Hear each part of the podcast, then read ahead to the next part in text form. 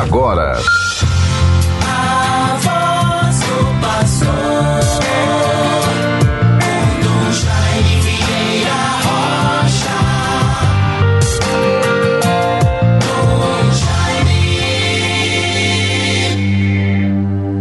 Clamo por vós, meu Deus, porque me atendestes. Inclinai vosso ouvido e escutai-me. Guardai-me como a pupila dos olhos, à sombra das vossas asas abrigai-me. Salmo 16, versículos 6 e 8. Com esta confiança em Deus, esta súplica que acabamos de proclamar, meus bons ouvintes todos, vivamos a graça da nossa existência, da nossa vida, neste dia 20 de outubro de 2021. Quarta-feira. Deus seja louvado por tudo. Devemos sempre render graças ao Senhor pelo dom da vida e por todos os sinais de recuperação que vamos percebendo.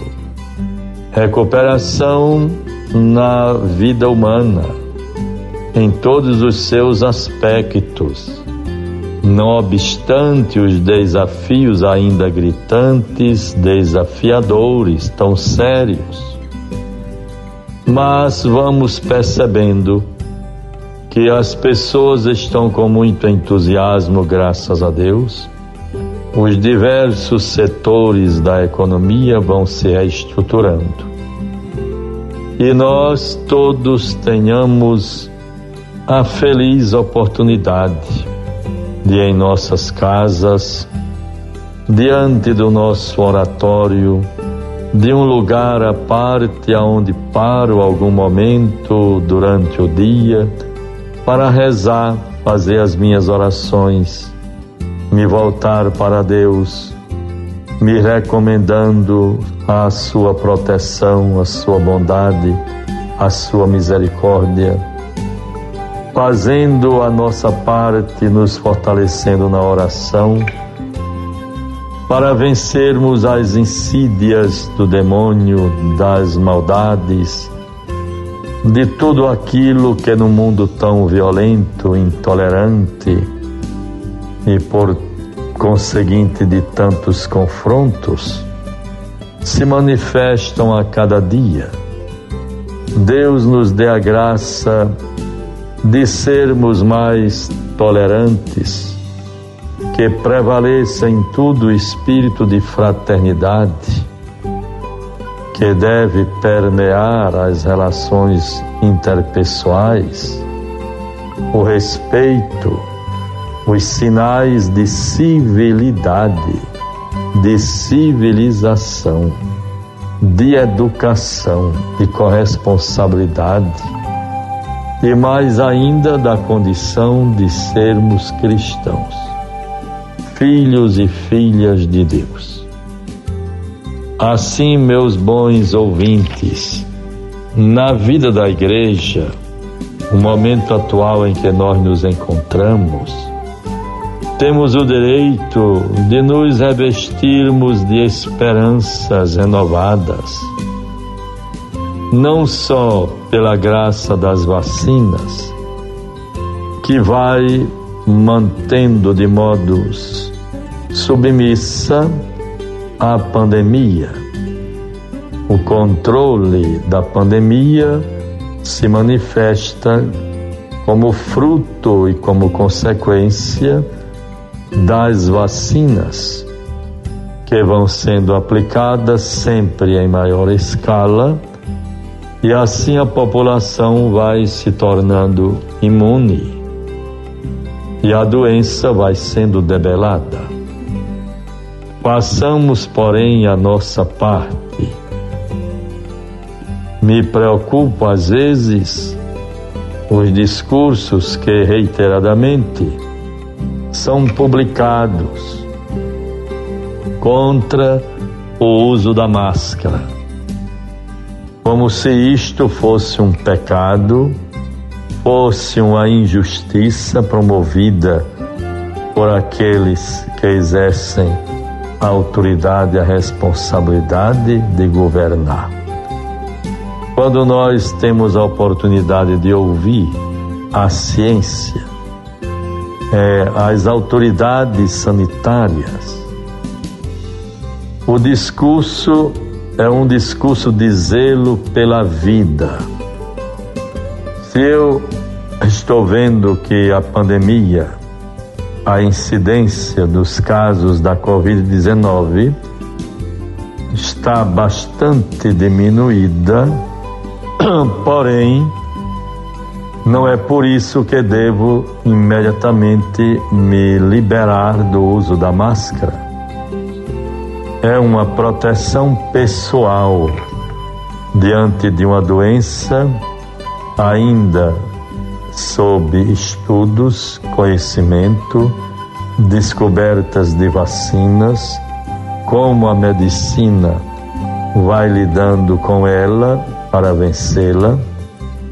E assim é importante o uso da máscara que me dá a certeza de que a única coisa, a única atitude que depende de mim mesmo para preservar a minha saúde, a saúde e a saúde do meu próximo, dos que estão próximos de mim, é o uso da máscara. Eu devo usá-la com todo zelo. E as autoridades sanitárias falam dos benefícios da máscara, por mais incômoda que possa ser. Aí você evita o contágio da coronavírus, da H1N1, de outras doenças endêmicas, tantas outras enfermidades que nós podemos nos preservar com o uso da máscara.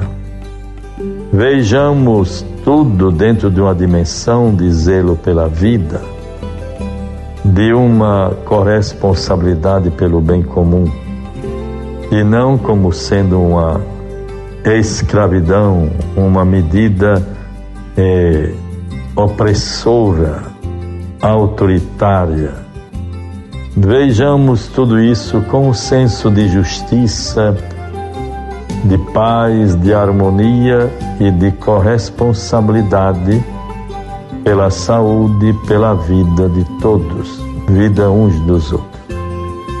Meus bons ouvintes, desejo a todos perseverança, coragem, harmonia.